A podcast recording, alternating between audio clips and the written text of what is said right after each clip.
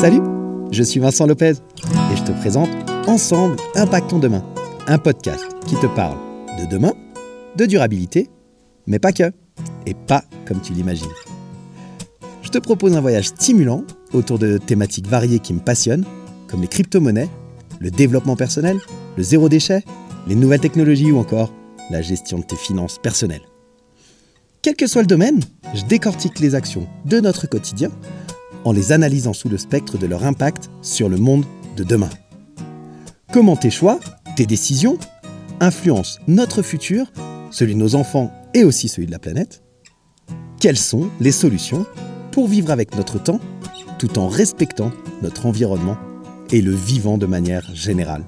Alors bienvenue dans Ensemble, impactons demain.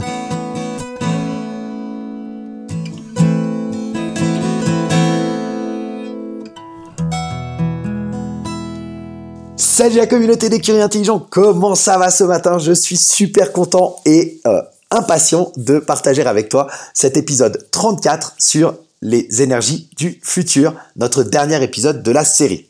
De quoi on va parler aujourd'hui? On va parler d'un sujet passionnant et super prometteur qui en plus est euh, bouillant d'actualité. Il y a eu des recherches euh, et des articles scientifiques qui sont sortis encore tout dernièrement, il y, a, il y a quelques jours. Je t'en parle en fin d'épisode. De quoi on va parler? On va parler de la fusion nucléaire. Donc, tu as déjà probablement entendu parler de la fission nucléaire, mais qu'est-ce que c'est que la fusion? De quoi on parle? Qu'est-ce qui la différencie un peu de, sa cousine, hein, on va dire, euh, la fission nucléaire?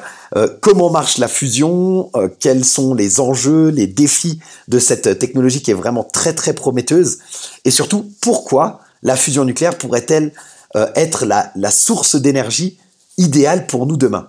Où en sont les dernières recherches et les expériences scientifiques qui ont été faites Reste jusqu'à la fin parce que vraiment, tu vas halluciner. On commence par l'explication de ce que c'est que la fusion nucléaire. En fait, c'est le processus qui se produit à l'intérieur, au cœur même du Soleil ou des étoiles.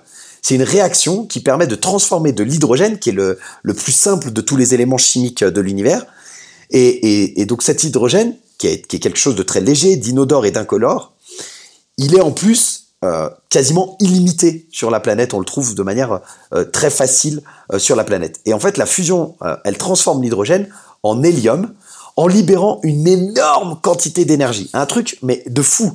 Pour te donner une idée, le Soleil, chaque seconde, il fusionne environ 600 millions de tonnes d'hydrogène et ça produit une puissance qui équivaut à environ 10 milliards de fois la consommation électrique mondiale actuelle. Tu vois, donc la fusion nucléaire, c'est vraiment une source qui est, énorme et c'est une source d'énergie qui est quasiment inépuisable parce que elle utilise en fait comme matière première, comme combustible, des isotopes, donc c'est des cousins plus ou moins proches, de l'hydrogène. C'est le deutérium, deutérium et le tritium. Et ça, ils sont présents en abondance, mais vraiment en abondance, dans l'eau des océans, dans le lithium, bref, il y en a vraiment beaucoup, beaucoup, beaucoup sur Terre. La fusion nucléaire, en plus, c'est très propre parce que ça produit pas de déchets radioactifs euh, qui ont des longues durées de vie. Contrairement bah, à la fission nucléaire, justement, qui, elle, consiste à, casser euh, des noyaux très lourds comme euh, l'uranium ou plutonium. Donc, si je résume, dans la fusion, tu as deux noyaux, disons, légers d'hydrogène ou des isotopes de l'hydrogène qui vont se combiner, qui vont se fusionner, justement, pour former un seul noyau qui va être plus lourd. Et ça, ça libère une immense quantité d'énergie. Mais alors, la différence avec la fission nucléaire, c'est qu'au lieu d'avoir deux noyaux que tu vas fusionner dans la fission, comme son nom l'indique, bah c'est un seul noyau beaucoup plus lourd, un noyau d'uranium ou un noyau de plutonium, qu'on va fissurer. Et c'est cette fissure, cette, explosion de noyaux pour en faire deux, qui va produire l'énergie, mais en même temps que ça produit de l'énergie, eh ben ça produit euh, de la radioactivité, mais ça produit aussi des déchets radioactifs, et donc pas mal de dangers pour l'homme, pour l'environnement et pour le stockage, etc., etc.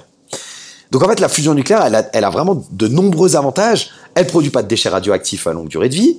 Euh, elle, euh, il n'y a pas de problème lié à l'élimination des déchets nucléaires. Elle n'a pas non plus euh, d'émissions de, gaz à effet de serre, donc ça en fait une énergie qui est propre et respectueuse de l'environnement. Et elle est pratiquement inépuisable parce que les matières premières qui sont nécessaires, le deutérium et le tritium, c'est super abondant. Alors pourquoi on n'utilise pas la fusion nucléaire dès maintenant pour produire notre électricité?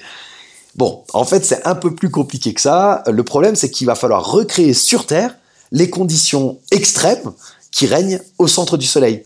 C'est-à-dire une température de plusieurs millions de degrés et une pression super élevée. Et dans ces conditions-là, les atomes d'hydrogène ils vont se transformer en plasma, c'est le quatrième état de la matière, c'est une espèce de grosse soupe, disons. Et dans ce plasma, il y a des électrons qui sont arrachés au noyau, au noyau, pardon. Et donc, il va falloir réussir à confiner, à garder, à maintenir euh, ce plasma euh, dans des conditions extrêmes qui sont nécessaires à la fusion. Et tout ça, va falloir le faire sur Terre. Donc c'est comme si on voulait essayer de faire un peu, euh, de maintenir le Soleil dans une boîte, tu vois. Donc donc c'est pas facile, c'est assez compliqué. Maintenant, comment on fait tout ça? En fait, aujourd'hui, pour réaliser cette prouesse de maintenir le Soleil dans une sorte de boîte, les scientifiques ils ont imaginé deux grandes approches. La première, c'est ce qu'on appelle la fusion magnétique, et la deuxième, c'est ce qu'on appelle la fusion inertielle. Dans la fusion magnétique, on utilise des champs magnétiques énormes pour piéger euh, le plasma, donc cette sorte de soupe euh, d'atomes et de particules hein, dont je t'ai parlé, le, quatrième état de la matière. Donc on va utiliser des champs magnétiques pour piéger euh, le plasma dans un anneau qu'on appelle le tokamak. C'est le principe d'ailleurs du projet ITER, qui est situé dans le sud de la France et qui vise à, démontrer la, la, faisabilité scientifique et technique de la fusion nucléaire contrôlée. De l'autre côté, on a la fusion inertielle. Là, on utilise des lasers pour comprimer et chauffer une toute petite capsule qui contient du combustible. Ça, c'est le principe d'un autre projet qui lui est situé aux États-Unis, le projet NIF, et qui d'ailleurs a récemment euh, réalisé des avancées assez historiques euh, en obtenant, en obtenant pardon, ce qu'on appelle un rendement net d'énergie.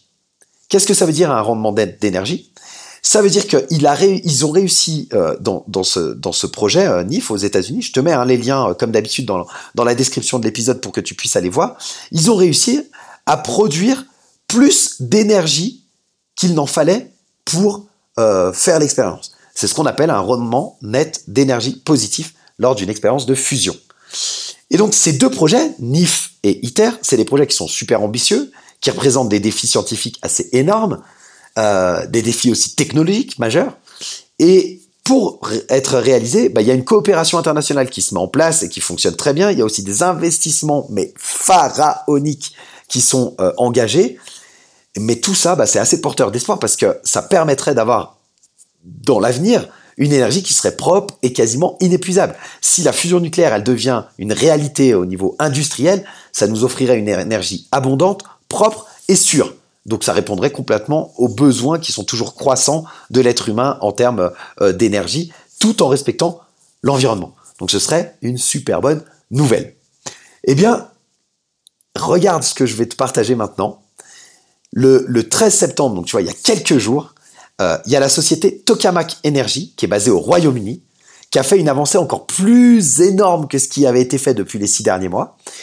Et ils ont réussi à créer cette énergie propre qu'on appelle donc, euh, la fusion nucléaire. Ils ont testé en fait un équipement qui s'appelle le Demo 4 et qui aide à produire cette énergie. Et ce matériel, il utilise une technologie spéciale qui génère une grande force électrique à des températures très très basses grâce à la cryogénie en fait. Et il y a un expert de la société, le docteur Rod Batman, qui est super optimiste avec les projets qu'on a réalisés, et il a même dit que cette nouvelle énergie, elle pourrait être utilisée dans les années 1930 et donc, il prévoit de construire et de tester le système complet en 2024 aux États-Unis.